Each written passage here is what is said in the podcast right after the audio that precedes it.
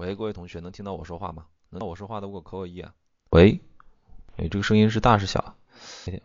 喂，能听到我说话吗？OK 啊，还有两分钟到四十，咱们正式开始啊。在这之前，先问问大家，这个我们这个现在的公益课的同学是那个考国考的呀，还是考这个市考的？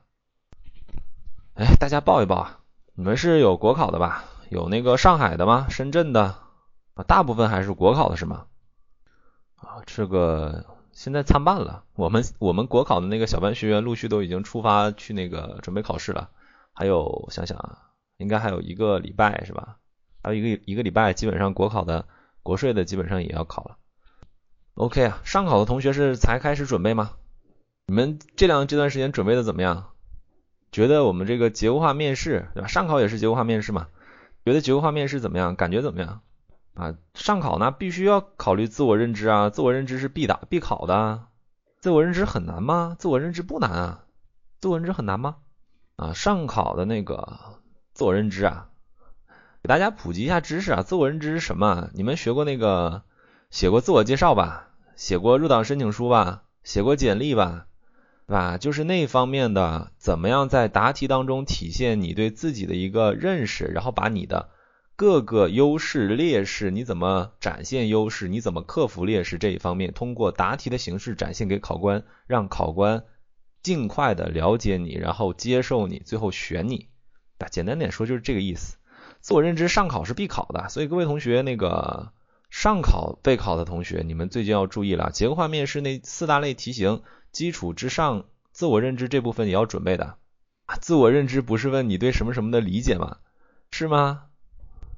自我认知是对什么什么的理解，有可能是哲理类综分，对吧？但是我说的是，我说的是一种问法。那你觉得考官假如说问你，我问那个什么，那个修同学，对我知道，我问你啊，假如说在那个考场上，考官问你，你最喜欢的一本书是什么？你就把这本书你的所有的理解都拿出来跟考官说吗？只是举个例子啊，你最喜欢的电影是什么？这个是闲聊的吗？你觉得这个是闲聊的吗？OK 啊，今天也不是那个上考专场。如果你有兴趣的话，你可以自己拿一道真题过来，然后我们大家探讨一下。一辉同学，这个是这个是上考的真题吗？OK 啊，OK 啊，我们那个公益课之后，如果有时间的话，我们可以探讨一下自我认知这个地方。可能是我对自我认知的这个地方的理解，短时间内没法跟大家说的明白一点。就是我们思考这个问题的角度不太一样啊，因为我是从结构化面试然后看自我认知的，呃呃，反正原来我也讲过自我认知，所以所以我大概知道你们是什么意思。来吧，那个闲话少叙啊，公益课结束之后，我们可以慢慢说啊，我们可以慢慢说。然后这个啊，我看好多同学都上麦了是吧？OK 啊，反正这段时间也是为了大家在这个公益课上找找状态。然后题目呢，可能适当的会简单一点啊，简单不简单？第一道题反正是给大家这个就是热热身啊。来，那个空灵同学在吗？OK 啊，空灵同学能看到 PPT 吧？OK，第一印象非常重要。如果你被录取，上班第一天如何给同事留下好的印象？是现在就开始说吗？啊。第一印象是非常重要的。如果能给同事留下好的第一印象，那么将会在我们在更有助于我们以后的工作中能够更加的团结，嗯，更好的合作，完成好我们的工作。因此呢，如果我被录取，上班第一天我会注意以下几点：第一是要有好的态度，啊，有好的态度。我想为了表现我有好的态度，我一第一天呢，我会比。正常上班时间要早一些来到来到单位，然后呢，我会因为第一天嘛，所以说有很多东西要准备，我会清扫一下我的我的座位以及我座位周边的，整理一下环境，然后呢，把东西都摆放整齐。如果说电脑什么的没有接好，我也会做一些相关的准备工作。如有可能的话呢，我也会趁着我早到的这个时间，如果有其他同事早到的话，我也能能有机会和大家聊上几句，了解一下大家的嗯工作中的各种状态，以及嗯有可能的话，大家可能能向我传授一些经验。第二就是要注意在工作中要积极的向同事和领导学习。上班第一天，我可能很多东西都不是很清楚。那么第一天，我认为首先要做的就是对环境的熟悉，而要熟悉环境，就少不了要多向同事和领导请教。这时候呢，我要注意有一个虚心的态度，积极的。呃，如果说不明白的，就一定要开口问。呃，如果不懂的呢，也应该虚心的向大家学习。嗯，如果说大家忙的话呢，我也要注意通过观察大家，来尽快的适应岗位。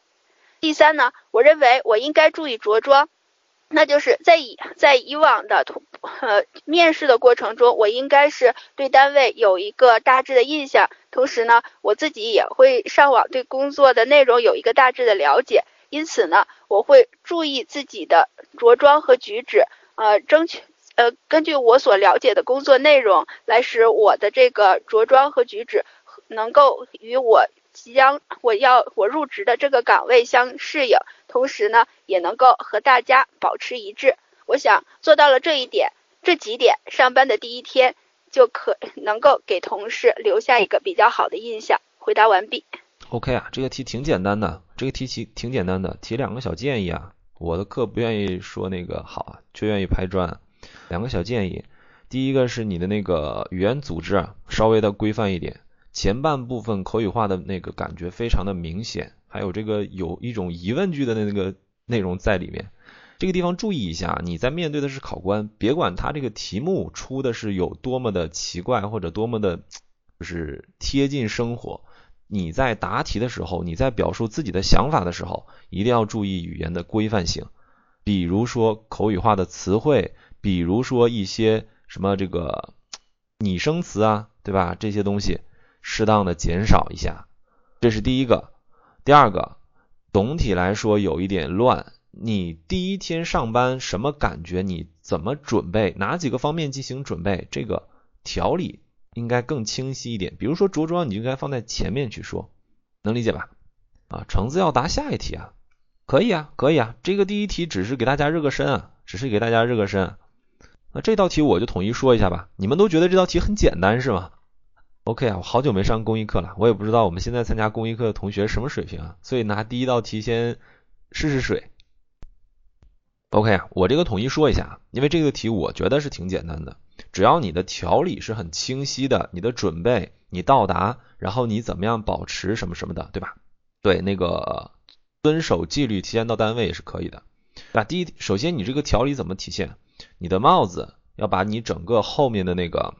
后面这几步的一个你的表现核心体现出来，比如说在工作中，同事之间的良好印象有助于形成和和睦团结的同事关系。在上班第一天，我的所作所为既是展现自我的机会，也是为单位以后的团队配合打下基础。我会展现自己最真实的一面，努力给这个大家庭的每一位成员留下好印象，对吧？盖个帽子，我第一天为什么我要重点去？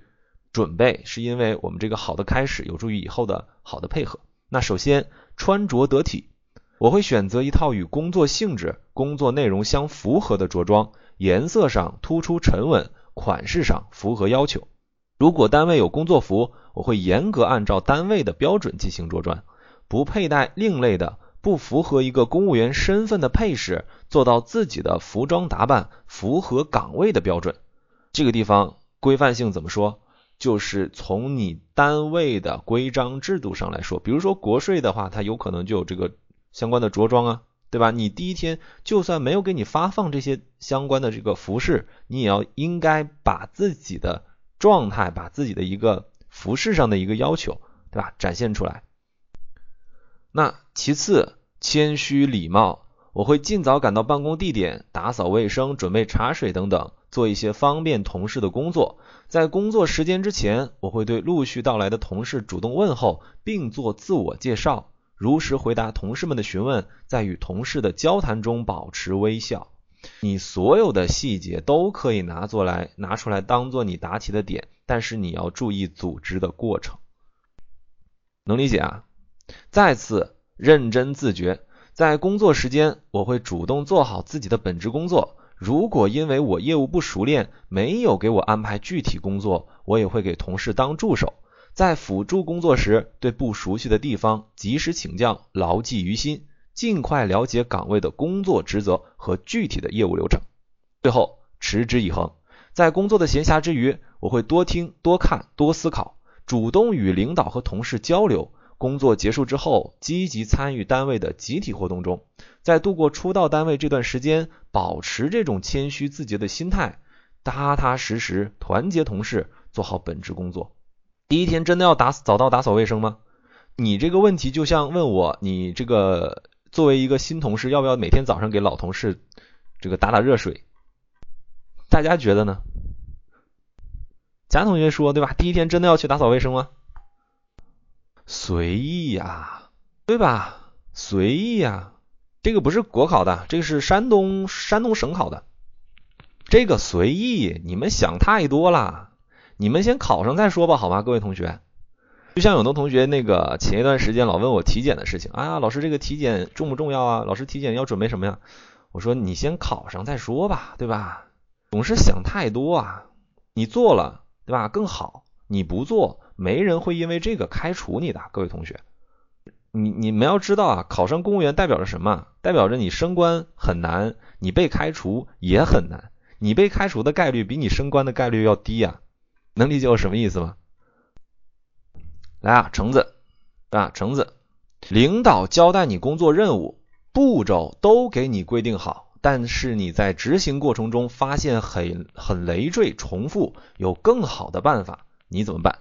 橙子在吗？试一下麦啊！哎，我跟你连麦了，你试一下麦啊！哎，橙子同学在吗？他有说话吗？我我这边没有声音啊，难道是他掉了？你要摁住 F 二说话的橙子同学，你的灯都没有亮啊！橙子同学，你的灯都没有亮啊！你要摁住 F 二说话的，好吧？那你那个先调整一下，先调整一下那个麦啊！子科同学在吗？哎，子科同学在吗？哎，什么情况？难道说轮到答题之后都激动的难以？老师，OK，啊，那个刚刚接了个电话，不好意思，我看一下题先。喂，喂，扣一就是能听到。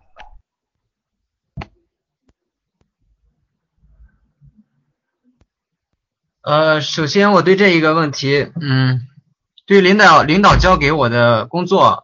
任务，然后我会先考虑一下，仔细考虑一下领导交给我的具体情况，呃，是否是呃我自己的想法是否跟呃领导的有非常大的冲突，呃，然后呃再观察一下领导，呃观察一下自己的想法是不是成熟，如果成熟的话，呃我会呃去找领导以很委婉的方式，呃先阐述自己的呃自己的这一个。啊，然后先阐述一下自己的这一个呃这一个方法，然后与呃领导进行一个通话，呃争取领导的这一个同意，然后呃看能不能就是在将来的时候改进呃这个改进工作的方式。呃，避免这种累赘重复的情况再出现。韩老师，我回答完毕。子科同学有没有想过，如果你这么跟领导说，领导会不会揍你啊？呃，好吧。如果是个女领导还好，对吧？你要是长得够帅，小伙够帅，对吧？晚上我们好好聊一聊工作。如果是个男领导的话，这男男领导以后会跟你好好唠一唠的。呃，不好意思，是那个刚刚接过电话，然后看了之后就直接回答了，也没有多想。不是，那你秒答的话，秒答的话也要注意一个问题啊，就是领导在我们这个答题的过程当中，领导犯错那不叫错，那叫你没有领会领导精神。啊，同事犯错那不叫错，要是什么没有做好与同事没有做好磋商啊，嗯，对吧？群是群众做错了也不是错，什么？我服务不到位，引导群众的行为，对吧？嗯。这个地方你要给领导一个台阶下，上来就找领导麻烦，领导以后会上来就找你麻烦的，对吧？这是第一啊，这是第一个。第二个，答题的时候注意分分步骤解决问题，对吧？你要嗯不要把这个地方领导搞定了，你就把工作放到一边了。我们解决领导这个地方他的一个想法，他的一个矛盾不是重点，重点是做好工作。答题的时候，不管什么类型题，工作都是核心。你的步骤展现更多的去结合工作的推进，会更好一点。能理解吧？好，老师，嗯，理解了。OK，来，凤同学在不在可以听到吗？？OK，拿下这道题。嗯，出现出现题目中的情况，我将从以下几点来进行开展。第一个，将自己的建议和同事进行一定的探讨和分析。自己个人的建议毕竟是单一的、片面的，与同事进行探讨，也许可以得到更好的方法以及更完善的建议。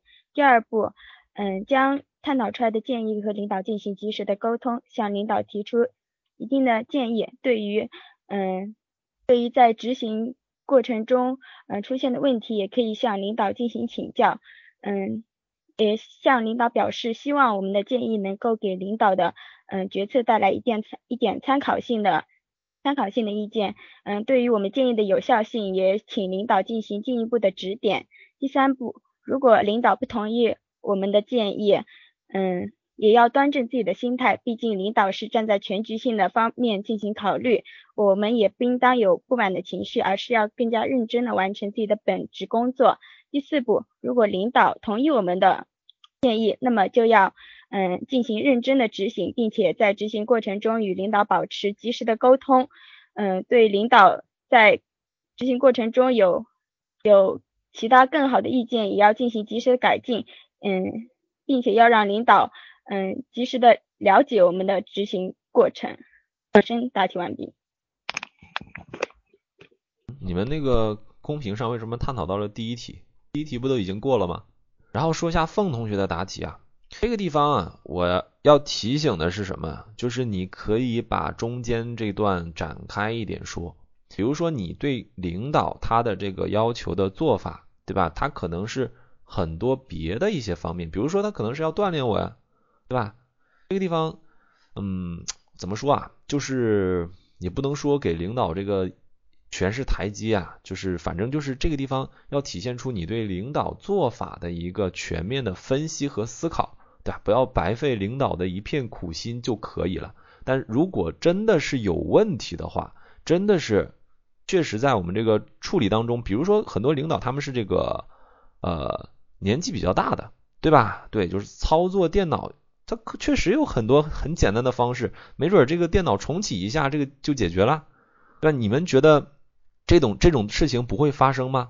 你你觉得这种事情不会发生吗？举个例子啊，有可能对吧？这个领导找你什么，打印机打不出来字了，对吧？你看这个是不是系统出问题了？是不是软件出问题了？是不是怎么怎么样？然后你一打开这个纸盒啊，发现是没有纸了，你以为不可能发生吗？对吧？确实，我们在很多情况之下，确实领导会犯错误，对吧？但这个地方你也要注意你怎么样表述，你在这个环节的表述，对吧？不够好，什么意思？对吧？这段时间的表述提醒之下要委婉，对吧？而且这个提醒也要注意方式和方法，特别是你在提醒时候的场合，这个地方可以当做一个。小细节来展示，比如说，各位啊，你们觉得这个题，如果你要提醒领导的话，你会在什么时候啊？哎，非要是下班或者是完成工作后吗？对吧？找个私下里就可以了，都工作后了，都完成了，你要干 还提醒他干什么？对吧？能理解我什么意思吧，各位同学？不要说恰当的时候，对吧？不要说恰当的时候，什么是恰当的时候？直接就说出来就可以了，对吧？工作之余，或者是私下里，或者是对吧？我们独处的时候，或者是怎么怎么样，对吧？直接可以直接就说吧，这个没有什么可避开的。给领导面子，对，就像修同学说的那个，给领导面子也是给你面子。你啊，这个地方直接说出来有没有关系？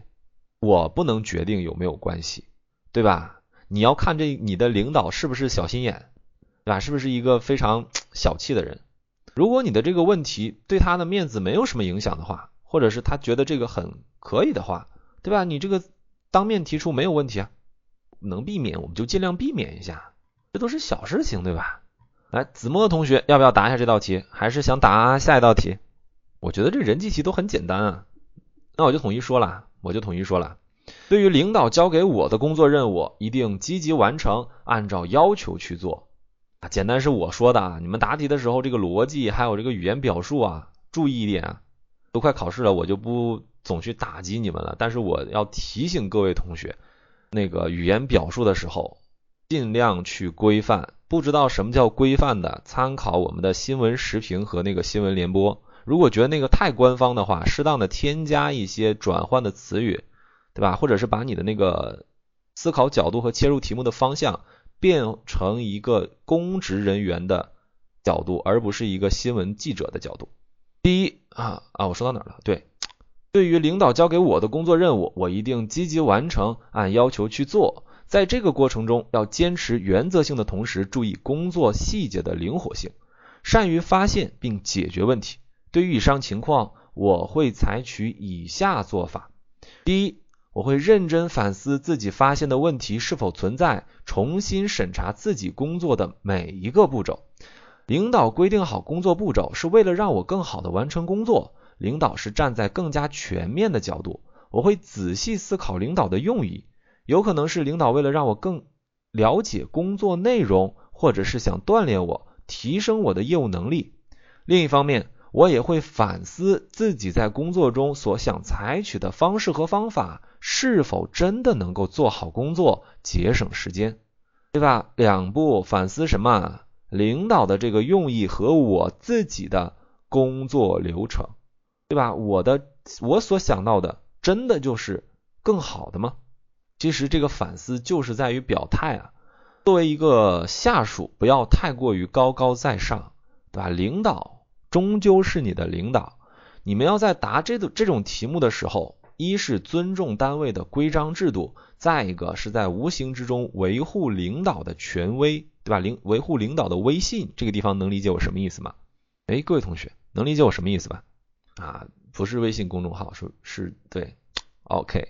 第二，经过反思之后，若是工作步骤的重复是工作的需要，是必要的，那么我会继续按照领导的规定步骤，认真完成接下来的工作，不能白费领导的苦心。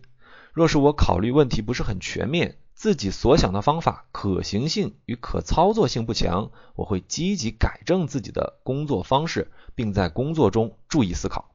若是经过考虑后还是觉得这种重复会降低工作效率，那么我也会主动找到领导，向领导表示我的疑惑，汇报我的想法，认真听取领导的指示，上下同心，完成后续的工作。第三。在此项工作完成后，向领导汇报工作的过程与结果，并总结工工作过程中通过实践所得到的工作经验。在以后的工作中，注意及时向领导反馈问题，吸取领导的建议，积极做简单的事夯实基础，做重复的事锻炼水平，提高个人业务能力，为我叉叉单位的发展贡献自己的一份力量。这个地方随便了，对吧？这个地方随便了，OK 啊，下一道题我是今天想重点说的，所以要找几个人答一下。人机题很简单啊，但是简单的过程当中，千万千万不要犯一些非常常见的问题的错误。子墨同学在吗？试一下麦啊，我跟你连麦了。哎，能听到吗？OK，我市现阶段农村有大量的孤寡老人和留守儿童，文化局准备在村里筹建阅览室。丰富他们的文化生活，领导将此项工作交给你，你怎么组织？组织起，对吧？一一个非常容易答的很套路、很模板的，没有细节的、没有内容的一套题，试一下。考生谈谈对第三题的理解。如果领导将此项工作交给我，我会如下展开：第一，做好本单位的宣传动员工作。我会在本单位充分的将我村筹建阅览室的目的和意义进行宣传，一方面有利于在我村实现文化精神生活的建设，另一方面有利于为我们的弱势群体、孤寡老人和留守儿童带来精神上的福利。第二，做好本单位人员的注册登记活动。我会将按照我们单位人员的优势和意向进行分组。对于有沟通能力比较强的和孤寡老人、留守儿童接触较多的，可以分为我们的沟通组；对于口才能力比较好的、文字功底强的，可以分为我们的宣传组；对于细心认真的，可以分为我们的后勤保障组。第三，进行本次工作的摸底排查工作。为了在我村筹建阅览室，我们应首先摸清我们目前的选建地址，以及将选建地址报给领导审批，做好地址的筹建工作。以及为了前期的准备，我们应详细的调研村里建筹建阅览室，嗯，文化部和工作人员的相关建议，以及对我们的孤寡老人和留守儿童进行相应的走访。了解他们想要建设的阅览室，呃，以及相关的形式，以及相以及想要浏览的书籍。第四，做好此次工作的统筹安排。那么在活动的开展时，要注意我们呃筹建阅览室内容应当比较通俗易懂，选取的书刊和杂志应予以呃相应的简单。对于留守儿童和孤寡老人中有不能识字以及有操作困难的，应配备相应的识字的人士以及相应的指导人员。而对于阅览室中，我们也可以以多媒体的方式，比如电子阅览、可以触屏等方式，方便我们的孤寡老人通过视频、语音等方式，方便我们的留守儿童通过动画片、漫画等方式进行精神上的。补补齐。第五，做好此次本工呃此次工作的总结工作。在阅览室建好工之后，我们应制定阅览室的人员的培训，以及对于阅览室日程的制度建设，加强我们人员对于阅览室的管理。在日后也应定期的对阅览室进行把控，有问题实时的反馈，并及时的向领导汇报。我的答题完毕。那个子墨同学，是考哪里的？是国考的还是上海市考的？国考还是挺有时间的。国考啊，国考，那就我就只能说给你提几个建议了。细节的细化完全没有出来啊。我给你提两个点，大家听一下，你们对比一下刚才子墨同学的答题，你们感觉一下。比如说地址，你们要想啊，这项工作它的出发点是什么？它的出发点是什么？丰富文化生活，对吧？那既然是丰富文化生活，而且是在村里面去建的话，你的这个地址，如果我说什么与我们各村的村委会进行协商，是否有空余的房屋，对吧？去做这个阅览室也好，还是这部分钱是你出，你去自己选址自己盖啊？远离工厂，这个这个不是重点啊，重点是什么？你的这所有的工作流程，一个要讲究节省材料，对吧？也就是节省资源。你的权限并没有那么多。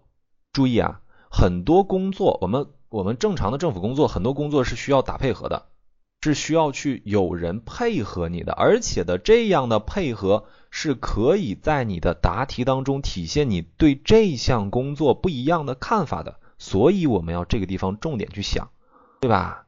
我跟村委会去协商，对吧？而且什么？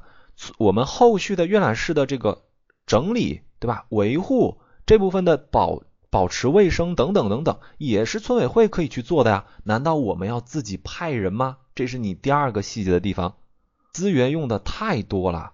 我们文化局确实可能有这部分的资金，但你也不能把资金投入到这个地方来。第二个。第三个指导人员，你有没有想过，这个听起来感觉你像考一个非常发达地区的一个文化局，对吧？因为钱好多。什么指导人员？你觉得可能吗？我们老人孩子比较多，对吧？识字的人比较少，那我突出我的什么准备工作当中，图书选择中的图书，对吧？图文的。图画的这部分的内容比较多就可以了，对吧？我们是启蒙材料也好啊，还是一个老年的这个老年故事会什么什么的，对吧？我尽量找一些图比较多的吧。我现在说细节啊，我现在说细节，这个地方能理解吧？还有什么？你的那个开头的那个第一段的两个有利于放在提纲里来讲会更好一点。第一段完全没有什么内容，只讲了两个有利于，两个影响，而影响不应该在你的组织工作当中。这个地方要注意。呃，我我我尽量都说完啊。还有一个人员的选择这个地方，人员选择，你们在想啊，这个地方用什么可以体现出你对人员选择你的思考呢？体现出一个跟别人不一样的呢？什么呢？可以由领导选派这次什么图书阅览室筹备工作的工作人员，对吧？由领导选派你的这个人，或者是什么协调我单位最近阶段的工作安排，由领导。向领导建议此次阅览室的工作组成员，能听懂我什么意思吗？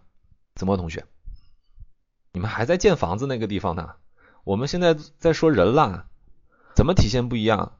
换种形式，对吧？换一种你对这个工作确实有自己的思考，跟别人答题内容不一样的对各个环节的形式变化。分干部沟通嘛，你可答可不答，这个没有什么必答的项，只是你怎么样说的更好。各位同学，组织题为什么都说很套路？你只要答出来一个套路，不管你参加什么考试，平均分肯定能拿到。但是我想各位同学，你们来公益课听听我说，不是为了要一个平均分吧？我可以很肯定的告诉大家，你们在这里面随便对吧，看哪个书，你都可以得一个平均分。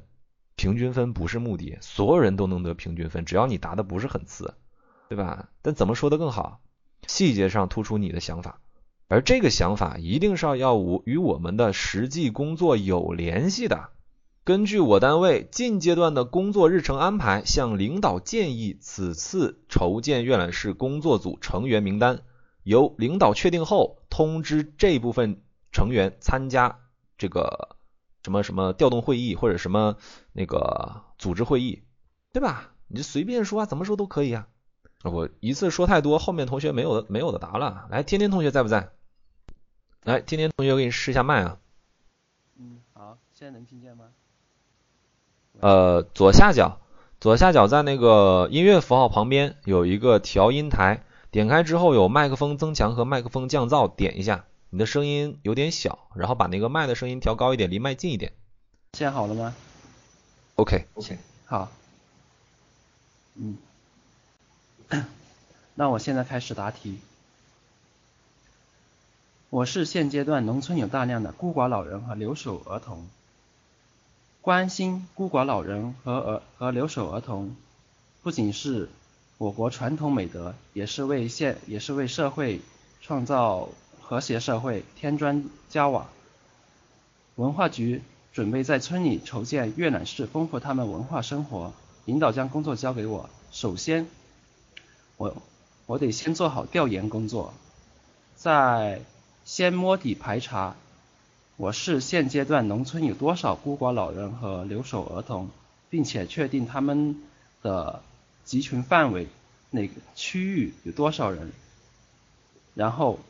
我还要了解关于这些孤寡老人和留守儿童他们的日常文化需求有哪些部分，比比如说，嗯，向他们了解他们是喜欢看漫画之类的，还是喜欢看看视频之类的，还是还是比较喜欢看那种看 MP3 音频模式，然后比较适合他们，然后做好。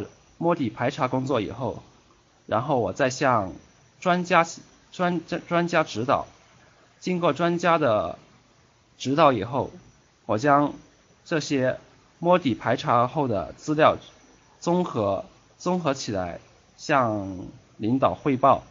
经过经过领导的同意，我将我将将这些计划与资料全部派发给。局里，嗯，是这这段时间适合适合工作的同志，然后让他们一起，我们就一起组织筹建阅览室。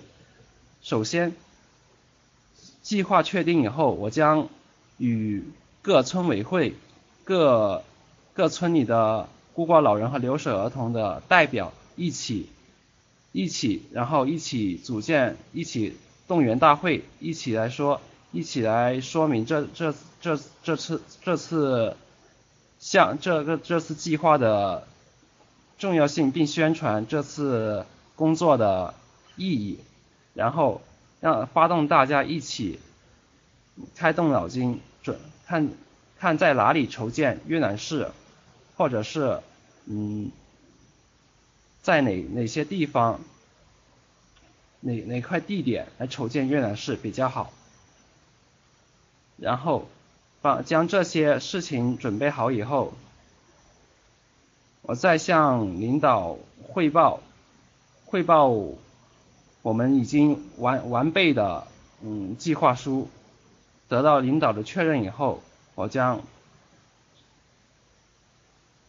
开始工作。谢谢老师。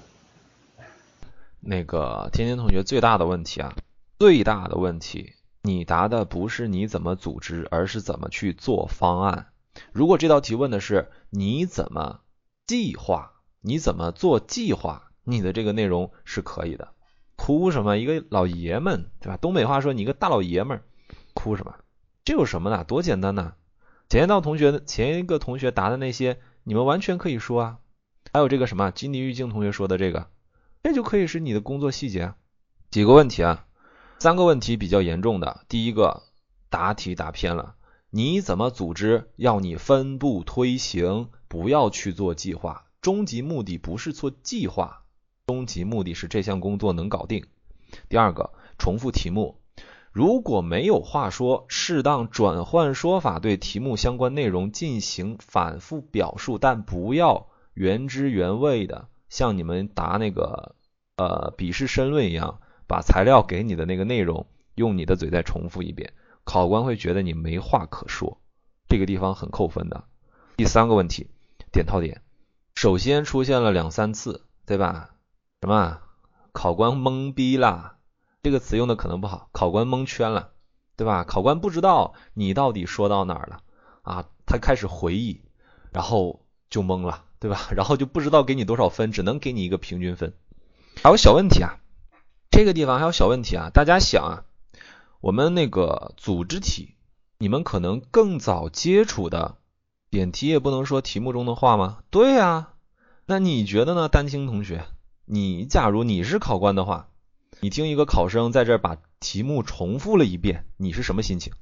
我可以很肯定的告诉你，直接就给你个分了，直接给你个直接把把分就给你定了，不会听你后面内容的。因为考官考到后期的话，基本没那个耐心听了。你要转换说法点题呀，把这个当做一个问题记在小本本上，然后一会儿听我怎么说。我先说我那个觉得挺重要的啊，组织题你们刚接触的时候，对吧？都看那个参考书或者是别人答题的时候，都是人时物地财吧，对吧？人时物地财，准备工作，人时物地财是钱。是不是都这么都这么看过看到过？各位同学回应我，那个人我刚才说了，对吧？协调我单位近期的工作安排，然后什么向领导报备工作人员名单什么什么什么什么的，对吧？变一个说法，你要非要谈这点的话，变一个说法说这个。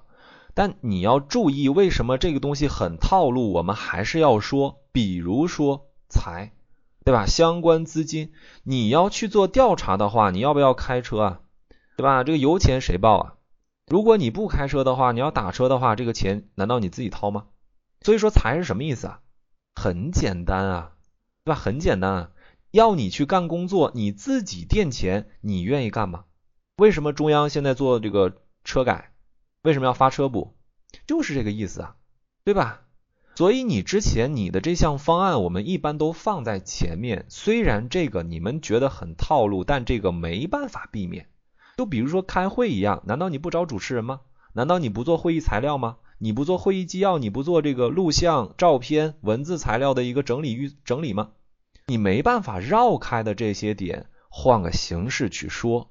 预算必然要说，但这个东西怎么样换形式说？各位同学一定要好好思考一下，能听懂我意思吧？各位同学，商家赞助，哎，募捐对吧？OK 啊，这我先不谈。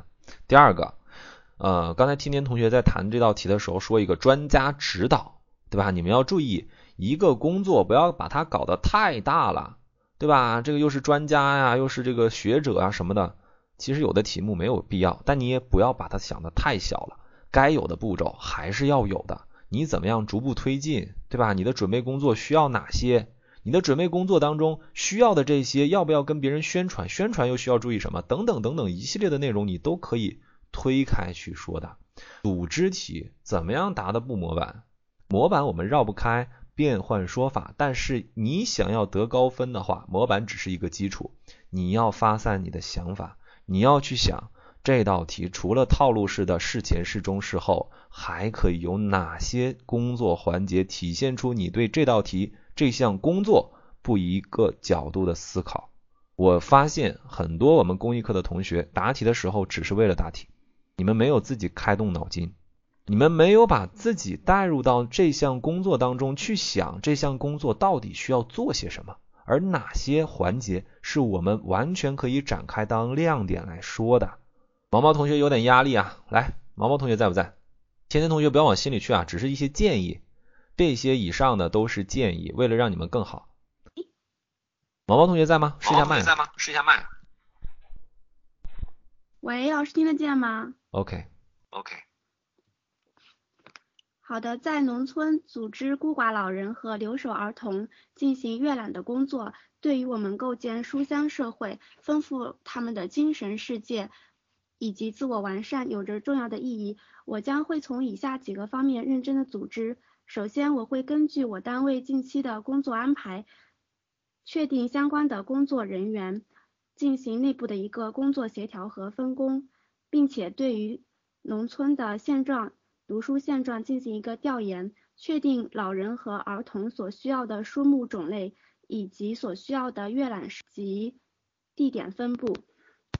其次，我会对阅览室的书籍购买以及阅览室的设计维修。做出一个详细的方案。对于书籍的确定，可以根据老年人和儿童的自身特点，选择一些图文并茂、简单易懂以及与养生相关的书籍。通过单位采购以及村民或者是社会组织自愿捐赠来确定最终的书目，并且按照方便搜寻的方式将其。做好排列工作，方便老人和儿童寻找和阅读。对于阅览室，应该进行维修和嗯，使得它符合老年人的特点，便于老年人行行动和查找书籍，也便于儿童对于阅读环境的一个需求，并且做好相关的借书和返书返还书籍的制度。会安排相关的图书管理人员。对于阅览室进行一个管理。再次，我会定期的安排村里的读书会，通过召集志愿者来确定每一个星期阅读的书目，鼓励老人和儿童参与读书会，积极讨论所阅读的书的感想，激发互相的灵感，进一步增进读书的兴趣。最后，我会对于整一个村里的阅读活动宣传，让村委会及其他工作人员参与，定期的向村民进行一个宣传，让他们知道我们的阅览室这个这个读书的活动，使读书成为一个全村长期的一个活动，形成长效机制，相实时浸染。答题完毕。那个先说毛毛同学的。毛毛同学的这个答题啊，两个小建议啊，前面展开的其实挺不错的，但是你想啊，其他同学也想，这个我们的筹建工作其实最重要的是什么？毛毛同学，你觉得这个筹建工作最重要的是什么？房子都没有书重要，对吧？最重要的是什么？书啊，对吧？这项书它的来源筛选。它的这个题材的确定以及它的维护等等等等，完全可以当做一个单独的点来说的，对吧？其中一个建议，你这个地方说的有点少，而且它可以当做一个亮点来说的，对吧？你的募捐，你的筛选究竟是一个什么样的原则？而这些原则的体现能否给你这项工作带来一定的便利？比如说你提到了这个老人比较多的话，养生，那儿童比较多呢？儿童比较多，是不是要选一些什么启蒙读物啊？对吧？那这个什么，这项标靶式的物捐，你怎么样把它体现出来？你在工作当中的体现。第二个问题，你说这个读书会，各位同学想一想，阅览室建立起来后，你的后续所有工作可不可以谈？嗯？你的后续维护啊，像你们在公屏上说的，请这个教师、退休老干部过来这个什么什么的，对吧？然后还有这个他说的这个读书会，裙子说的对，没必要，是吧？什么叫没必要？你可说可不说的，但你如果要说的话，一定给我加上一句，毛毛同学，向领导建议，什么意思？这项工作。后续的这些不是你在组织筹建阅览室的工作内容当中，你的权限在这儿就到了，对吧？给自己画个圈啊，你能干什么，不能干什么？如果你不能干，还想谈的，万能一点，向领导建议，向领导建议可以由这个。结合我们的图书阅览室，在村内定期举行图书会，让我们的阅览室真正的可以在村中得到群众支持，起到真正的效果。毛毛同学能理解我什么意思吗？其他同学能理解我什么意思吗？OK 啊，来，果果同学，你要想答的话答一下。老师听得见吗？OK。嗯，考生开始答题。随着社会经济的发展。我们政府向服务型政府转变，但是在农村，一大量的孤寡老人、留守儿童在物质条件逐渐好转的情况下，精神生活极度的匮乏。为了让老人老有所养，小孩又有所长，我们要建立阅览室。我进行组织工作要高度重视起来，并迅速行动。首先，第一步进行调研。对本村的情况调研老人、小孩的人数以及他们集中的地点，对他们的兴趣的爱好进行一个详细的问卷调查，并和村委会、街道进行沟通，详细的听取他们的一些建议及看法。通过这些，我们对此次的筹建活动进行一个宣传，可以在。文化局的官网上进行专题的宣传，在官微、微信上也进行宣传，并在一些街道上传单、板报式的宣传，充分调动所有人的积极性及关注。在这些传宣传当中，我们要强调，我们是关注孤寡老人及留守儿童，呼吁一切人员，嗯，参加这个活动，为后期的人员配置做好一个准备。我们在听取嗯村委会的建议之后，根据村委会一些闲置的房间进行一种装修，为阅览室的地点做一个好的配置，并并联系一些商家，希望他们对我们的一些书本进行赞助，并告诉他们我们是为了孤寡老人，可以赞助一些养生类的呀、健康类的、娱乐休闲类的，为小孩可以赞助一些启蒙的。呃，漫画类的小故事类的童话类的故事，对这些进行一些分类的整理，装对这些对阅览室进行装修配置之后，我们进行一些人员的调动。因为上次的宣传活动会有很多的志愿者进行报名，我们会对志愿者进行一些培训，安排他们参加图书阅览室的管理工作，更好的引导他们。并建立一些规章制度流程。最后，我们对这件事情一定要有一个合理的预算，精简预算，让这件事情做得更好。通过多方的协助，将这件事情办好，并且以书面的形式汇报领导，并进行一种经验经验的总结，提升自己的能力。同时，也可以建议领导在后续进行不断的跟进，不断的优化。解决阅览室中嗯出现的一些新的问题。考生答题完毕。那个趁热乎说啊，最后一点，你们如果要谈总结经验的话，可以是形成工作那个工作总结汇报，领导在总结中表述出我对以以后续工作的一个建议，我的一个想法等等等等等等，对吧？让你的这个报告没那么套路。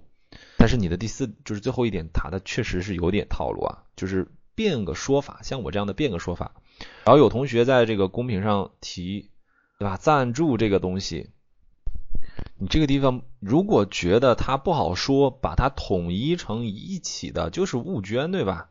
就是公益性质的募捐，我们就要做这项事情，可以由多方面，但重点是果果同学你要注意，你的宣传不是工作环环节的一个推进，你的宣传只是募捐的一个什么？其他同学想，宣传是重点吗？宣传不是重点吧？宣传是什么？募捐的准备或者是募捐的手段。对吧？你的目的是在重点体现出你募捐这个环节，然后还有个问题，帽子有一点长，你的帽子有点长啊，直接来一个提纲挈领的这项工作做的是什么工作就可以了。帽子长的这个问题，应急题很多同学都会犯这个毛病啊。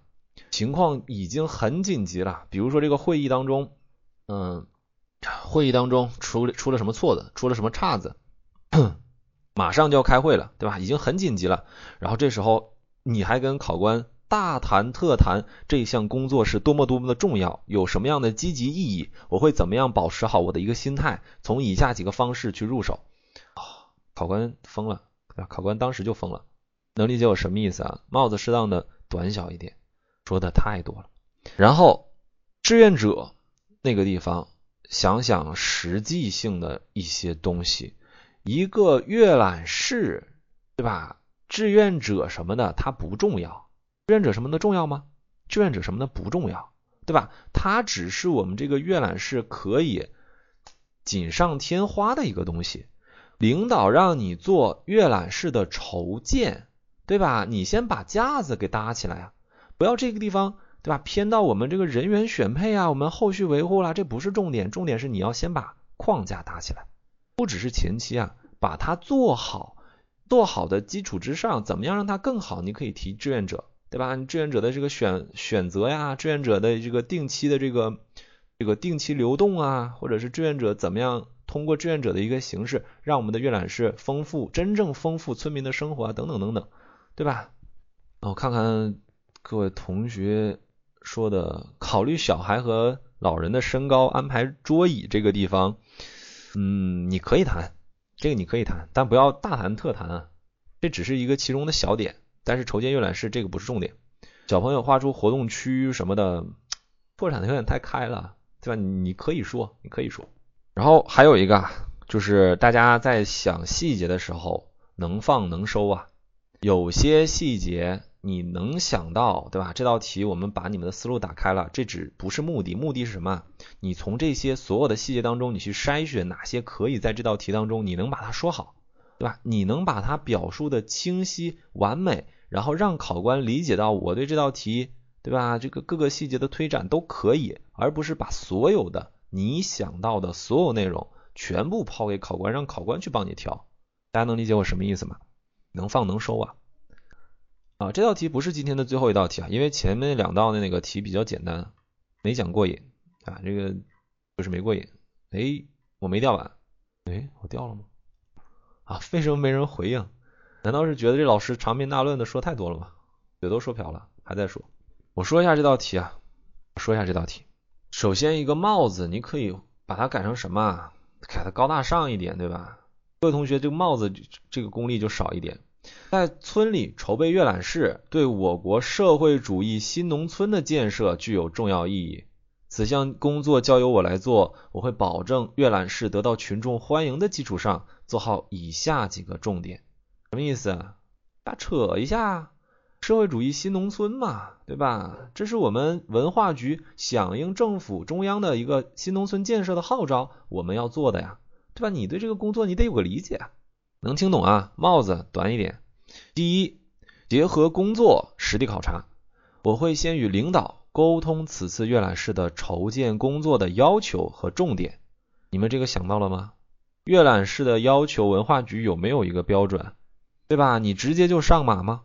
如果这次是一个上级部门统一做的，各省或者是各地市或者是各县政府统一去做的一个什么这个大范围的推广的话，你这个地方你最起码先了解了解吧。包括此次筹建工作，文化局提供的专项资金数量，我单位各部门人员的工作安排，如何协调单位工作的基础上构建一个工作组，展开具体的工作，对吧？资金、人员，你这个地方都是可以通过了解来表述准备的，而不一定非要你自己说。由领导安排工作组成员后，带领工作组对各村的实际情况展开调查。调查内容包括老人和儿童喜欢的读物类型、各村留守老人儿童的年龄段、数量等细节。政府不能接受赞助，对呀，你没听过，一般都不会发生的。但是可以什么？你有的公益活动或者是公益的那个啊，公益活动当中，对吧？你这个不是给政府募捐，而是给一些我们什么？就像是这里面的老人，对吧？你可以把它说为募捐，但不是赞助啊。这个地方就好奇怪了。然后第一说完了，第一说完了，准备，对吧？你的准备需要做什么？第一个是了解情况，第二个是什么？实地调研，对吧？实地考察，你要最起码知道你面对的是谁，能理解吧，各位同学？哎，人呢？你们还在想募捐的这个事情吗？你们想被募捐吗？我也想被，我想被募捐，还是算了吧，这个不能乌鸦嘴，身体这么健康。第二，多方研讨，做出方案，在将工作组整理的各村资料进行汇总之后，明确此次筹建工作在各村的倾向性和重点问题。比如，有的村可能老人多，想多读一些图文并茂的书籍；比如，有的村儿童比较多，需要更多的启蒙读物。将这些情况与我单位有经验的老同事对筹建工作开会调研，畅所欲言，并根据同事提出的建议，结合实际情况，做出一份详细有针对性的筹建方案，将此方案汇报领导，请领导与方案涉及部门进行沟通，打下筹建的基础。这里面两个点，两个点。针对你所筹建的这个阅览室对象的不同，对吧？做一个筹建方案。方案是什么？不只是你之前的那个什么，这是我们的工作计划也好，还是什么？是一个针对于实际情况我们详细工作的一个安排。你可以把它当做一个数据的准备。然后第二个什么呢？请领导与涉及部门进行沟通。领导的话比你好使得多。如果这项工作确实需要其他相关部门进行配合，比如说各位同学在答题的时候提到的村委会、提到的这个街道办、提到的什么什么什么，对吧？领导说话比你说话要好使得多，适当的去用啊。这个地方能理解吗，各位同学？第三，结合方案展开工作，为了坚持节约节俭的原则。此次阅览室的书局书籍来源确定为物捐为主，采购为辅。很多同学直接就跳过采购了，对吧？一开始都说是采购，后来我一说物捐，大家都物捐，然后没有采购了，对吧？相辅相成嘛。根据我们方案中的选取的图书类型，广泛的向社会进行募捐，派工作组成员与我市的图书馆、大学、高校的阅览室进行沟通。在市区的主要街道进行募捐宣传，及与社区服务站、街道办事处配合居民区宣传，扩大募捐影响，引导群众进行募捐。这个地方宣传是在你的募捐工作环节当中体现的，而不是一个重点，对吧？而不是一个重点。在得到社会的广泛支持后，对募捐的图书进行筛选和整理。为什么要筛选？为什么要筛选？良莠不齐呀，对吧？那很有可能有的人募捐就是捐上来的书本不适合老人和儿童啊，对吧？涉及到暴力、血腥的这些内容，难道你要给儿童去看吗？疑惑疑疑这个疑疑惑无穷啊。然后什么？我们是物捐为主，对吧？还有采购为辅呢。筛选整理之后，对于种类不足的，进行采购补充。书籍问题解决后，与各村的村委会展开配合，选取阅览室地点，做好阅览室的打扫整理工作，对吧？这个不是重点，我们交给什么村委会去搞就好了。第四，做好宣传，总结成果。为了使阅览室真正得到使用，我会组织工作组成员与各村村支书、村委会工作人员打好配合，对阅览室的建立向村民进行宣传。引导留守儿童和儿留领啊，引导留守老人和儿童的读书兴趣，在阅览室进运行之后，及时解决出现问题，并做好这些问题的整理反馈工作，查缺补漏。最后对整个工作做好档案的总结归档，形成简报汇报给领导。后续的工作我很简略，这些都不是这个工作的目的，而目的是什么？对吧？第第四点，你们听着感觉很简略，对吧？因为这个不是我们的重点，对吧？重点是什么？前面你的准备、你的筹建、你的募捐等等等等，有细节的体现出来就可以了，就够了。不是你所有想到的点都要展开针对的去说。各位同学能理解我什么意思吧？OK 啊，对吧？OK 啊，各位同学组织题的这个地方啊，差一点功力啊。我刚才给大家提的建议啊，希望大家能够往心里去。框架，框架是什么？框架是什么？框架是刚才我每一段的开头啊，结合工作实地考察，多方调研做出方案，结合方案展开工作，做好宣传，总结成果。这个框架有用吗？这个框架有用吗？对吧？听起来好听一点而已。你只看这个框架，你能谈出东西吗？对吧？不一定吧。你们要有这种答题的习惯。我们小班的怎么怎么搞呢？这些东西都是基础，对吧？通过不断的练习来提高大家对每一道题怎么样快速的总结出答题的这个框架。那细节内容还是需要自己去添，练习是最重要的。公益课的练习机会和练习时间相对较少，各位同学如果有时间的，像上考的同学，对吧？上海市考的同学，有兴趣的可以加一下我们那个咨询群，加一下小班。我们的咨询群在那个上面都有，对吧？幺零二五四七九二四，国考的不建议了。为什么？你们时间太赶了。除非冲这个，我们国考有冲刺班，但是冲刺班的，如果你觉得自己呃怎么说，了解一个东西比较慢，了解一个东西比较慢，对吧？就不建议了。为什么？你这个，如果你你学东西学的不快，你还没学好，然后完之后。还没考上，对吧？还影响我们整个的上岸率。我只是戏言啊，我只是戏言。但是真的是想要学习的话，对吧？反正我们小班是终生学习制。这次如果因为准备不不足没有考上的话，下次还可以回来，对吧？下次还可以回来继续上课，只要你记住面试。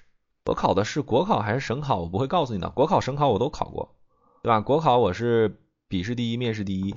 省考的话，那次是笔试第二，面试。忘记了，太久远了。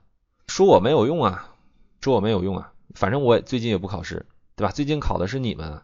然后有兴趣的同学可以加下这个咨询群幺零二五四七九二四。我们三月五号和三月六号会有上海的实战，有兴趣的同学也可以加入，对吧？你们可以直接问实战的这个工作。其实我就我而言的话，我觉得理论课的学习目的是为了让大家在练习的时候，在这个答套题的时候更有话说。实战的话。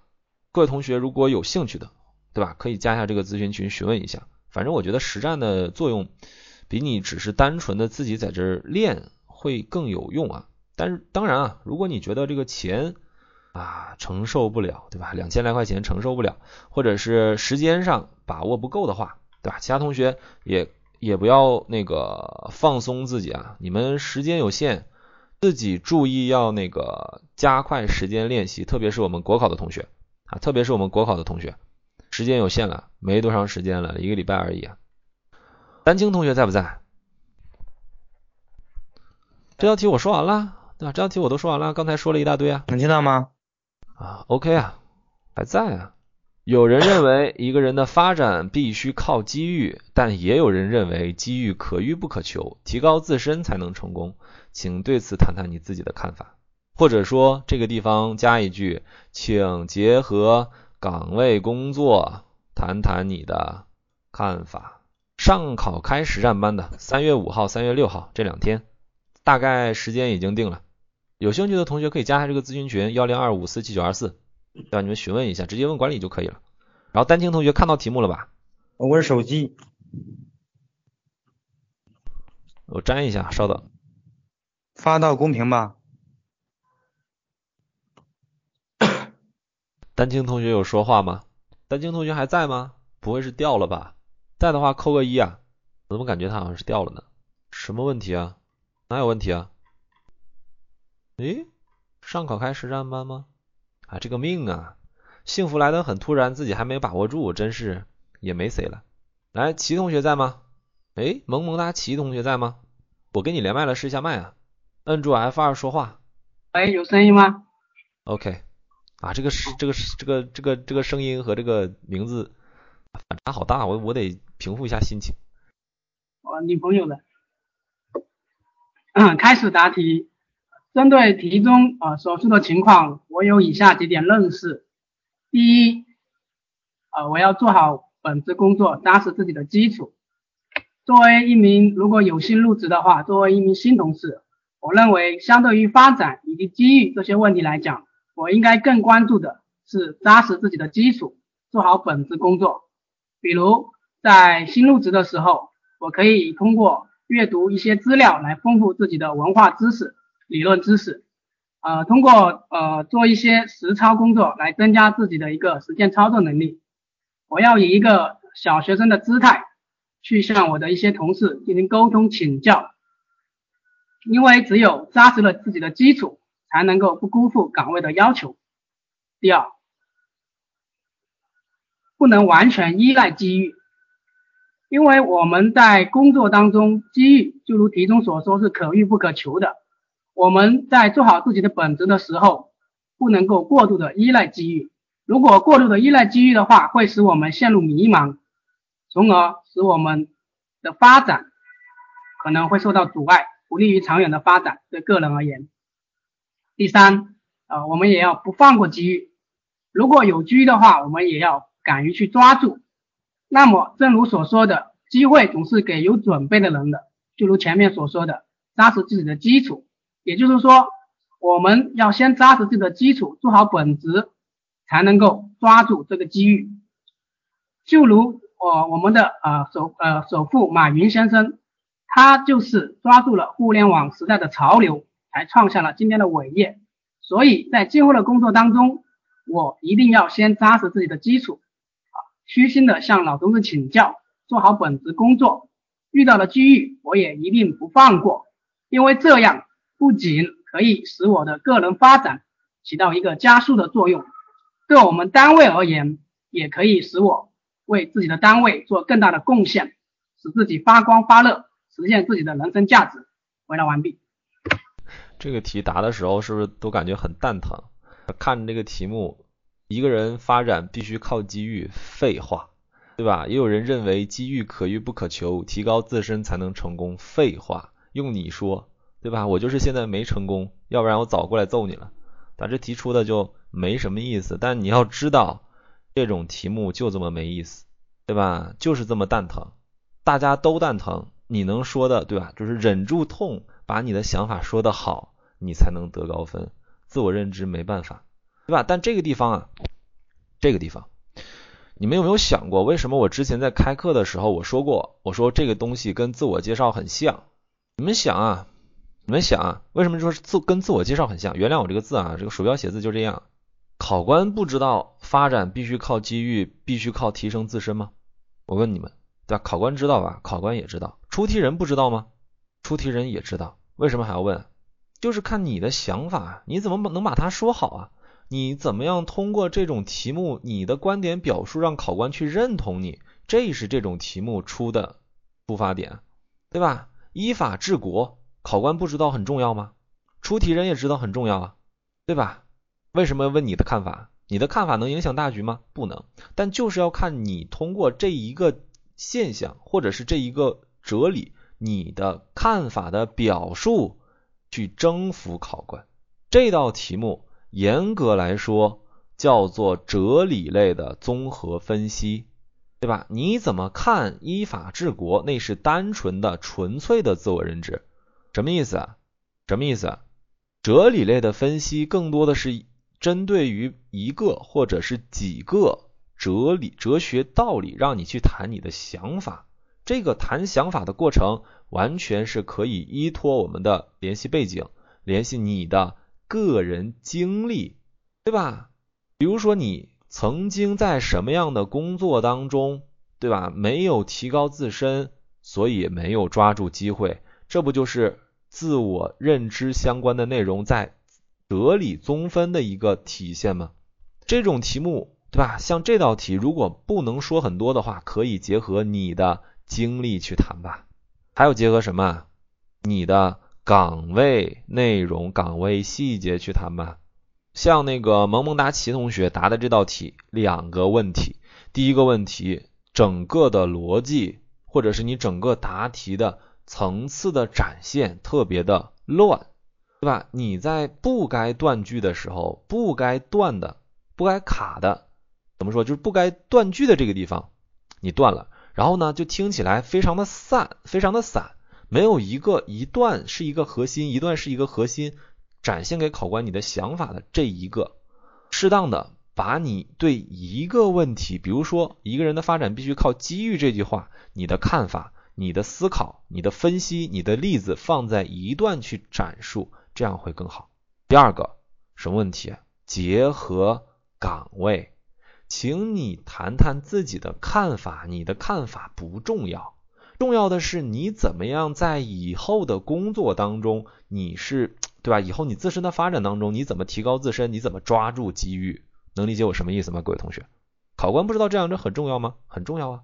那为什么问你要你表态啊？你们要理解啊，这类题目跟那个自我认知，对吧？你怎么看待依法治国？要你结合岗位去谈是一样的，什么意思啊？对，一是你的表态，二是你对岗位工作的理解。你对岗位工作的理解，考官是选一个对这个岗位工作一窍不通的，还是最起码选一个有经验的？哪个加分啊？对吧？他不能看到你的简历，但是在答题你答题的细节的展现过程当中，如果能体现对某项工作你的一个经历、你的一个经验、你的一个认识，是不是会更好一点？而且。这样还能跟考官拉近关系，毕竟什么？你讲的都是一些很实际的东西，你没有大谈特谈国家提出依法治国，国家我们那个现代社会这个认识机遇和这个提高能力等等等等，对吧？它的一个重要性，它的一个积极意义，它的一个影响，它的一个作用等等等等，太宽泛了，那太宽泛了，能理解我什么意思啊？哎，刚才我记得来那个哈哈同学。我之前看到哈哈同学排到麦了，他确实是掉了，给个机会。还有那个丹青同学，对吧？哈哈同学在吗？我跟你连麦了，你试一下麦啊。你要摁住 F 二说话的。哎，哈哈同学在吗？啊，手机的那个灯不亮，这个整调整一下这个硬件设备啊。为什么都用手机啊？现在手机这么高科技吗？丹青同学在吗？哇，你们为什么都是手机啊？现在手机已经已经跟你们的肉体。没法分开了吗？丹青是刚答了吗？啊，不行啊，我这个现在这个老年痴呆越越来越严重啊，所以你们要及时提醒我。这道题我都没说，换什么新题啊？只一个同学答完了，你你这个效率太高了，这一晚上没有没有什么题可以详细讲了。丹青同学也不在，真是，好吧，没办法了。远远同学在吗？听得到吗？OK。嗯。嗯，我先思考一会儿。呃，考生思考完毕，现在开始答题。一个人发展需要机遇，但是机遇可遇不可求，所以对于我们而言，提高自身的能力才是关键。就好像我之前有幸参加过，呃，我们教授一个国家课题，呃，但是老教授是通过我们班长。呃，去选人的班长选到我的原因，也是因为我平时呃上课比较认真积极，所以我觉得呃有这个机遇呃能参加到这个呃调查课课题调研里面，我非常呃是是靠的机遇，但是这个机遇的来源还是由于自身呃认真的原因。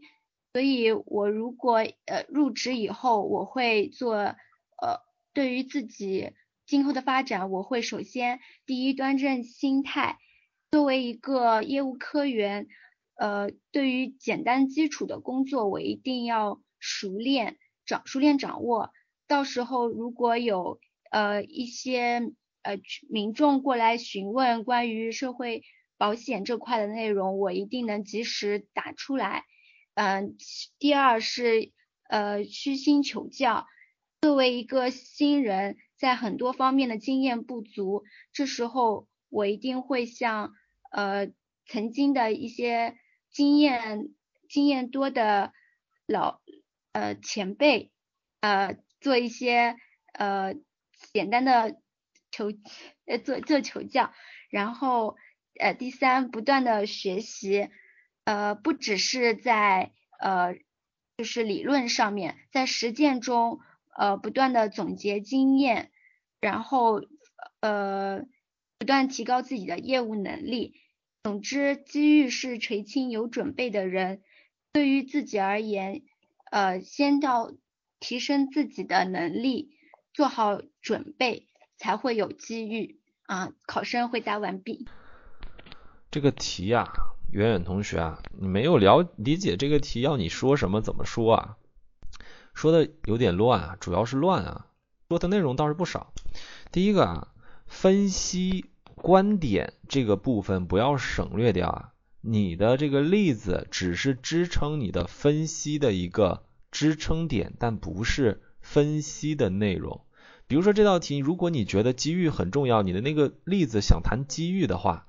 对吧？那你之前要谈为什么你认为机遇很重要？题目当中的有人认为必须靠机遇，它的产生的原因是什么？对吧？它的前因后果是什么？然后你再拿你的例子去充实一下，分析内容是重点。那两个人为什么有这样相左的观点？或者说他们两个的观点为什么表面上看起来是矛盾的？对吧？这个地方一定要注意。第二个。请你结合，是吧？请你谈谈自己的看法，你的看法一定要表示的清晰明了，告诉考官我对这道题我是怎么看的，我对这两个人的观点我是怎么想的，对吧？各位同学，这个地方一定要注意，开头的时候或者是中间的过渡段，一定要把你的观点展现给考官。我认为机遇，我认为发展，我认为提高自身，对吧？到底谁重要？是并重还是怎么样？对吧？一定要注意啊，观点的明确。喂，哎，我是又掉了吗？这么一阵一阵的。OK 啊，远远同学能理解啊，远远同学能理解。然后这道题啊，这道题对吧？我说了半天，你们听着，我不知道什么收获，但是我觉得啊，这道题各位同学你们的理解并不是很清晰啊。像这样的题目，有人说也有人说的。对吧？也有人认为，有人认为，也有人认为，一个人认为机遇很重要，一个人认为提高自身很重要，对吧？看着挺矛盾的。你要什么啊？分点的进行阐述，对吧？比如说第一段，对吧？第一段要说什么？啊机遇的重要性吧，对吧？第二个说什么？提高自身能力的重要性吧。第三个是什么？结合说吧。然后什么？谈自己呀，对吧？大概是这样的一个框架。啊，这个字不行，太丑了，我还是删了吧。啊，大概是这样一个框架。那这个框架之下，你内容的展现，你的这个思维的表达，就靠你自自己的一个组织语言的能力了。你还有机会答题吗？有啊，你想答到，你想答这道题吗？试一下麦啊，橙子同学。哎，橙子同学，你试一下麦啊，我跟你连麦了。要那个摁住 F 二说话的啊，你的灯都没有亮啊，你要摁住 F 二说话的，或者你看你那个麦是不是自己关掉了？这个设备的调试啊，我们。这个开课之前尽量做好啊！今天这个是最后一道题了，说了半天了。然后后面那个你们有什么问题可以咱们讨论一下。哎，橙子同学，你有摁 F 二吗？或者是你那个看你自己的那个麦克风是不是没开啊？啊，这个真是没办法，不是我不给你机会啊，这真的是提高自身才能成功啊！来，幺九八五同学在不在？听得到吗？OK。好。考生思考完毕，现在开始答题。对于机遇和能力，我觉得是双方都要并重，才能够更好的发展。就像伯乐和千里马的故事。如果千里马没有自身的能力，就算有伯乐的存在，它也不能够发光发亮。就算就像如果没有伯乐的没有伯乐的存在，千里马也不能够名扬千里。就像日本的名字为新时期一样，日本抓住了这一项机遇，发展了自己的才能，让日本成为了世界大国之一。在今后的工作中，我们也应该加强自己对税务知识的学习，对上级政策的了解，努力加强自己的沟通能力，才能够让自己的工作开展的更加顺利，才能够当机遇来临时抓住机遇，才能够让自己发展的更好。所以在今后的工作和生活中，我们要不断提升自己的才能，抓住机遇，才能够。让自己发展更为顺利。考生回答完毕，谢谢谢考官。幺九八五同学是要考国税的吗？呃，建议啊，建议提高自身才能成功，完全可以展开说的。你对国税工作完全不了解，我感觉这个地方啊，这个地方啊那个什么建议？比如说我们的国税工作时啊，比如说我们的国税工作时常需要对我们相关政策、相关税法。普及的深度了解，才能解决纳税人的实际问题。所以，在我以后的工作当中，应该注意什么税法的理解，什么什么什么什么，对吧？你适当的展开一点呢，这个完全就就能听出来，你一个是大概是考国税的，对吧？但是你这个国税工作，好像你你只是一个门外汉，只是啊了解的太少了。嗯，时间有限，对吧？建议是什么？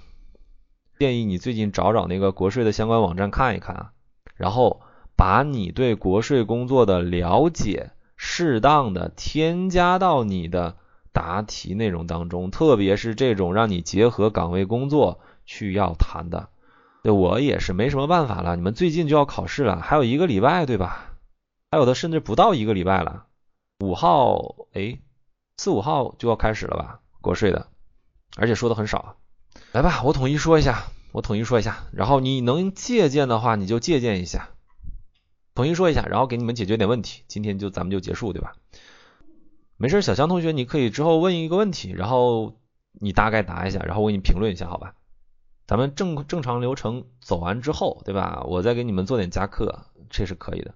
有，我认为能力和机遇同样重要。对吧？开篇就告诉考官，我就这么看的，你爱同意不同意，反正我后面的观点是围绕这个说的。能力是基础，机遇很重要，二者缺一不可。题目中的两种观点看似矛盾，其实可以相互补充。第一，我认为机遇总青睐有准备的人。马丁路德曾说过，良机对于懒惰是没有用的。人如果想要走向成功，只有不断的提高自己，超越自己，方能在机遇来临时不至于错失。不至于发出“书到用时方恨少，是非经过不知难”的感叹。我们我国的解放军官兵在战场上保护自己、消灭敌人，靠的不是机遇，靠的是自己平时的训练积累。第二，我认为从某种意义上讲，机遇对于每个人都是均等的，关键看你有没有发现机遇的慧眼和把握机遇的能力。小至个人，大到国家，都有自己的机遇。例如，IBM 的创始人托马斯·约翰·沃森就是把握住了人们想要按照自己要求组装电脑的机遇，创造了世界闻名的电子国度。再例如，我国就是把握住了世界经济体系转型，积极与国其他国家交流互动，才迎来国力的腾飞。第三，俗话说，谋事在人，成事在天，只有努力了，奋斗了。即使不能获得一般意义上的成功，也不能怨天尤人、自暴自弃。所以我坚，所以我坚信，只要坚持努力，机遇总会来临。如果我有幸加入公务公务员队伍，我会在工作和生活中时刻学习，不仅学习领导同事在工作上的经验，更要学习习主席的荷花心态，以完成工作、提高自己的业务能力为荣，不去计较个人得失。在工作中夯实自己的基础，做到踏实有印、抓铁有痕。对待单位工作，单位的奖惩制度有正确的认识和积极的心态，每时每刻坚定自己加入公职人员队伍的信念，夙夙夜强学以待问，力行以待取。最后一段啊，最后一段没什么意义，大家听着就可以了。我可我可以很肯定的告诉说，最后一段其实是一个比较套路的，对吧？这个东西，习主席的合法心态挺套路的。但这个地方我完全可以说什么？像之前有同学提到国税工作，我对国税的相关税收政策有全面认识的理解，在以税法的认真学习当中，面对群众参差不齐或者是变幻莫测的这个税收税收税收问题，我能应对自如，我能将我们的国税免税政策等等等等一系列的政策向纳税人解释清晰和明了。对吧？什么都可以家里面去说，而且你可以说的有很多，大家能理解我什么意思啊？这道题套路可以这么样展开，但是结合，如果题目当中后面给你说，请结合工作谈谈你自己的看法，岗位工作相关内容、相关的专业知识不要忘记。然后啊，那个这个地方啊，我们小班同学有这个老师带着他们把这个。国考的几个专项都已经梳理完了，对吧？专项课我们都有上过，所以他们我倒是挺放心的。我们公益课的各位同学，自己还有时间的，适当的看一看，适当的看一看。就比如说我那个，我想啊，我之前上一堂公益课的时候，我问那个我们国税的考生，我说你们知不知道国税有一个税法宣传日，对吧？幺九幺八九五同学你知道吗？税法宣传日是几月几号？都知道啊，有税法宣传日吗？只有一个税法宣传月啊，四月份。知道，随意了。你们你们如果觉得是四月十号的话，就四月十号吧。我百度到的反正是四月份啊。你们这个这个这个东西啊，这个东西，因为之前有一道国税的真题是讲结合税法宣传日让你做活动的那个。对吧？那个地方你就可以适当的去想了，而且有的时候你的宣传可以也可以结合这个细节来讲啊，每个地方不一样啊，那你就找你当地的那个时间啊。还有什么？各位快考试的同学，对吧？赶紧们给给你们提几个建议。还有什么？这两天注意保持答题的状态啊。我发现今天答这个公益课题目虽然是挺简单的，但是并没有让我感觉到眼前一亮的谁的答题。啊，谁的答题没有让我感觉眼前一亮？所以状态的保持啊，还有这个细节的细化、专业知识的一个体现，自己也有点数啊。相关的准备不能放松啊。各位同学能理解我什么意思啊？各位同学能理解我什么意思？然后说吧，今天的公益课到此结束了。然后有兴趣的同学加一下这个咨询群幺零二五四七九二四，对吧？是特别是上海市考想要实战的，然后。啊，这个人数就开始降了，跑的倒挺快啊！你们来点某吗？来问问题。最近练习的时候，你们之前在那个公屏上一顿给我提问题，对吧？但是我这个公益课没结束，我这个不能问的，不能说的。被人争吵的经历印象最深的是哪一次？哎，实战是什么形式啊？我先一个一个说啊。和人争吵的经历印象最深的是哪一次？你们觉得这道一辉同学，你觉得这道题是要问你这个经历吗？不是吧？是这个争吵的缘由给你什么样的什么？给你什么样的什么？是处理吗？是问题吗？是教训吗？教训到靠点边啊！你有什么样的收获，对吧？启示，这个是重点，这个是重点。比如说什么？我完全可以，因为我这个平复心情，或者是我完全可以冷静处理，可以不要那么激动的把这项工作，把这个问题。就可以解决掉，完全不会引起这样的争吵，对吧？给我这样的启示。那么我在以后的工作当中，我们面对群众的问题可能是复杂、重复的，对吧？我们的工作可能是枯燥无味的。那我更需要在我的心情的调节之上加强什么？加强我这个一个心情的一个调节，自我调节，对吧？处理好工作，就是这个意思，对吧？考官没有兴趣了解你跟谁吵，为什么吵？主要是你的收获。实战是什么形式？呃，实战就是老师带着大家统一的向那个面试考试看齐，从那个从从开头到结束，对吧？通过这种实战的形式，让大家熟悉考试的一个感觉。反正上海实战，大家有兴趣的话可以加一下这个咨询群。如果觉得没什么兴趣的话，就不加呗。两道题的思路。友善你怎么看？这是老题吧？社会主义核心价值观的中的友善你怎么看？不要我总问呐，对吧？我的观点不代表你的想法，而且就算我说的再好，你到时候想不起来也没用啊。我要知道的是你们对这道题是怎么想的，对吧？友善你怎么看？友善可以可以讲很多呀，对吧？我们可以联系社会上的不友善的背景啊，对吧？公交让座，各种成那个各种就是人与人之间的一个交碰碰瓷等等等等，都是跟友善有关的。而且友善这个啊，其实可以提到一个非常有名的那一句话：图啊图善不足以为政，图法不足以自行，对吧？友善可以跟法治联系到一起啊，展开的太多了。从注重求职者的专业经验转向求职者的个性创新，那重点就是这个转向、这个转变它的原因啊，对吧？这个转变的原因，为什么个性和创新现在成为？这个选择求职的一个重要标准，而这项标准在我们现在社会上，它是一个什么样的体现？你对这两点怎么看？你在以后的工作当中怎么样展现个性？如何展现个性？怎么样保持自己的创新能力？如何结合岗位工作保持自己的创新能力？我都不知道这有什么问题，这个很简单呢。医院黄牛怎么杜绝？简单点来说，那个。任何一个社会现象，任何一个社会现象，多少都可以谈相关制度，这个你们能理解吧？这个能理解吗？对吧？制度的不完善一直是一个比较万能的点，当然这个只是其中一个方面，这个只是其中一个方面。你们要知道啊，这个不是就是打击你们或者怎么样的，你们要理解在。正常的考试的过程当中，你们所有人提出的综合分析的相关对策，在实际的运用当中都是不实际也不成立的。这个地方能理解吗？没有一个考官会认为你所谈的那几个点肯定是能用的，对吧？你们才多大啊？你们干工作才多少年呢？中国这么多聪明人都去当官了，他们想不到吗？为什么不用？都知道制度上有问题，为什么就不能改？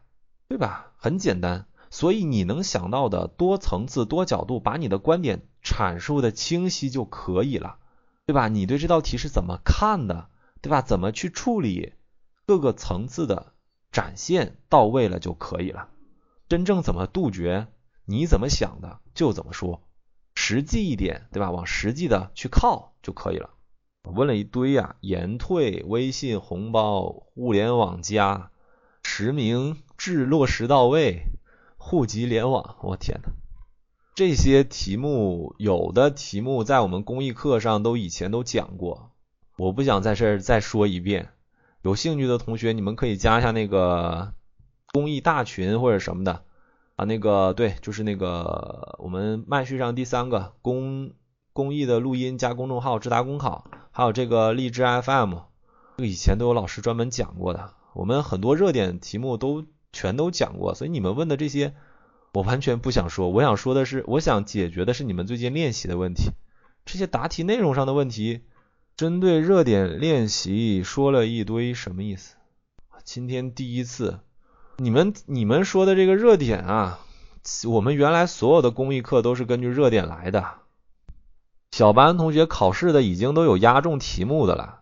有兴趣，你们觉得热点很最近的热点很重要的话，可以翻一下往期的录音啊，基本上都都讲过。练习量刚开始的话，刚开始的话，或者是练习中段的话，你一天练习量怎么也得保证一天是四五套题啊，就是一天在二三十套、二三十道。你练习量不上去，你对每个题的理解是是上不去的。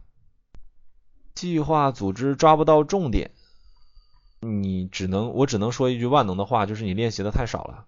我们很多那个很多种类型的题目啊，它都是大同小异的，对吧？这些大同小异的题目，你想答出不同的观点的话，你需要积累，而这个积累只能通过练习去达到，理解吧？理解我什么意思啊？考试紧张，那就需要一个，我们小班是通过什么样的呢？是通过那个 YY 的一个组织期末、期中考试，去让他熟悉这种紧张感觉的，实战也是这个目的。那如果你觉得实呃实战不能满足你的话，你可以自己找这个亲朋好友，对吧？让他们去帮你给你听啊，或者怎么样的。然后看着很多人的时候，去答题，就像有有点像那个疯狂英语那样，但是跟那个还不一样，那个只是单纯的不要脸啊，我我也不能这么说啊，不能这么说，这不严谨了，不严谨了。只说那种是单纯的去突破，那这我们的突破呢，更多的是要在这种压力之下条理清晰呀。一天只能练四五道的，那你也要这个提高效率啊。你这个四五道要有一个成果啊，你不能只是为了练习量去练这个四五道题啊，没必要啊。碰到不会的题说不沾边的话，也要说够时间吗？不要的，不要的，能说多少说多少啊。你实在想不出来的话，你的逻辑清晰也可以啊，你逻辑清晰还能有点分呢。你说了半天，你要说跑偏了呢，直接扣了。思考时间，思考时间的话，三十秒到四十秒就 OK 了。我们这边小班的一些优秀的同学，思考二十秒、十五秒都已经都已经算慢的了。这个练习量到一定程度，你可以脱口而出的。三天时间的话，那就注意状态的保持啊，还有注意休息啊。反正我们小班同学如果要快考试的话，我告诉他十一点之前必须睡觉。否则第二天起不来，早上六点多还得去排队什么的。每道题三到四分半，三到四分钟就可以了。不是所有的题目都要说个五分钟的，不可能啊！不用说呀，你以为是机器人吗，Steven 同学？你以为是机器人吗？你还要说各位考官、考官开始回答，考生开始回答第一题啊，机器人一样，自然一点，对吧？直接考官给你读完题，或者是你看完第一题之后，对吧？你给考官一个肯定的眼神，对吧？点点头，我听清楚了，我看明白了，我开始思考一下，这都是细枝末节啊！征服考官不是靠这些的，征服考官靠的是你内容的展示。怎么练不要脸？丹青同学不是男同学吗？男同学不要脸还用教吗？你追女孩的时候怎么不要脸？就练习的时候怎么来？突破自己，敢去说。国考四道题，这看你发挥呀！你要发挥的好，难道还要硬生生的砍断吗？你确实这道题有很多说的，不要因为考官是什么考到晚上啊，或者是考到下午的时候，你会觉得你自己觉得他很累啊什么的。国考的时候，一般考官还是比较负责的，就算你说的很多，你确实能说出亮点，也会给你加分的。说不说话不重要，重要在于你跟考官的互动。各位同学能理解吗？Steven 同学能理解吗？什么叫互动？不知道啊，对吧？你是考官的话，你是考官的话，对吧？如果是听题结束的话，对吧？你就直接点点头，对吧？很肯定的眼神，我听懂了，然后就下面就过来思考就可以了。这都是细枝末节，懂什么叫细枝末节吗？把握不住时间，说多了怎么办？那你这个还挺能说的，那你就要选重点去说呀。比如说组织题的话，你觉得什么题目、什么内容是？别的考生说的少，甚至不说的细节，但确实是亮点的，拿它来重点说。所有人、所有考生都说的少说一点，一笔带过。公益课的同学一般都是说的比较少，很少有一道题目答了五六分钟、六七分钟的。答五六分钟那时间那就是超时了。自己练习的时候注意把握时间啊，自己掐着点那个时间。虽然考试的时候最后五分钟会给你个提醒。这不一定啊，看你们发挥啊，主要还是你们对这个答题、对那个题目内容有没有自己的想法，有想法就适当多说呗，这都不是重点，这都不是重要的。时间的把握只是为了让它更完美，九分钟就有点太少了吧？四道题九分钟，这个有点太少了吧？你能说那说的太少了？思考时间偏长，那就通过练习压缩思考时间啊，这不都是很简单的问题吗？这个我也不可能告诉你什么招数，就是你思考时间一下子就变短了，这不可能啊！长那个长时间的练习，看到一道题，条件反射能想到一二三，这才是你压缩思考时间的不二法门。一般十几分钟啊，十五分钟左右啊，思考一分半，你算不算长？你觉得呢？一道题五分钟。对吧？大概是一道题五分钟，四道题二十分钟，一道题你思考一分半，顶多能答三分半钟，考官都等不等等睡着了。一个人的话怎么练？对着镜子，自己录音，一定要自己录音。一个人练的话，你自己之后听一听你的自己的内容，刚开始听可能会笑，后来听听可能会哭，对吧？如果这个自己听自己答题，然后针对性的解决问题啊，为什么要边说边想啊？列提纲啊。你自己这道题想答个一二三四，自己列出来啊！你边说边想，当然是不可能的。一般都是念一道题答一道题，一般都是念一道题答一道题，然后这个时间挺好把握的，一道题你练习那个习惯的话，你一道题答个两三三四分钟，然后就结束啊，然后就再练下一道啊。关键是这样的，你听完秒答的话，你要是答的好，不可能加分，懂吗？秒答这个东西不加分，但是如果你秒答之后你秒答的很很烂，出了很多岔子，考官直接就给你扣分了。不建议秒答，你最起码有一个认真思考的过程啊。你是考官的话，你愿意一个考生上来就跟你，你刚念完题上来就你跟你大谈特谈吗？一点都不尊重啊！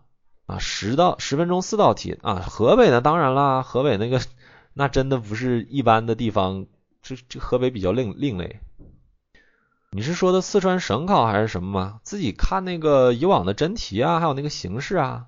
国考的话，一般都是听题的，现在没有看题的了，基本上很少有看题的了。那你根据你那个实际系统啊，这个不敢保证啊。根据你那个系统的那个原来那个真题的那个考察形式啊，但是尽量还是要练练那个听题啊，尽量还是要练练听题。国考一般一组多少个人？这个重要吗？这个不重要吧？你是说考试的考官还是什么？考官一般七到九个，会有题本吗？各位同学，你们这个这些问题就参考以往的那个考试真题呀，对吧？我这个 我不可能所有地方的那个，不管是省考还是国考，不管是哪个系统的我都了解。我这个乱说的话，这不也这不是对你们的不负责吗？自己查一查，追问当然也要也要好好答啦。你怎么看？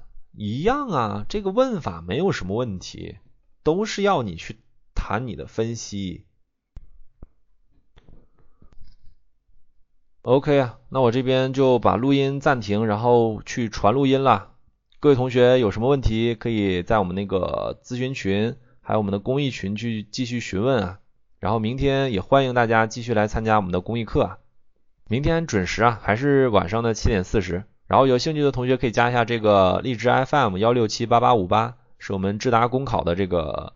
一个频道，大家可以在这里面看到以往的那个公益录音，以及优秀学员的答题。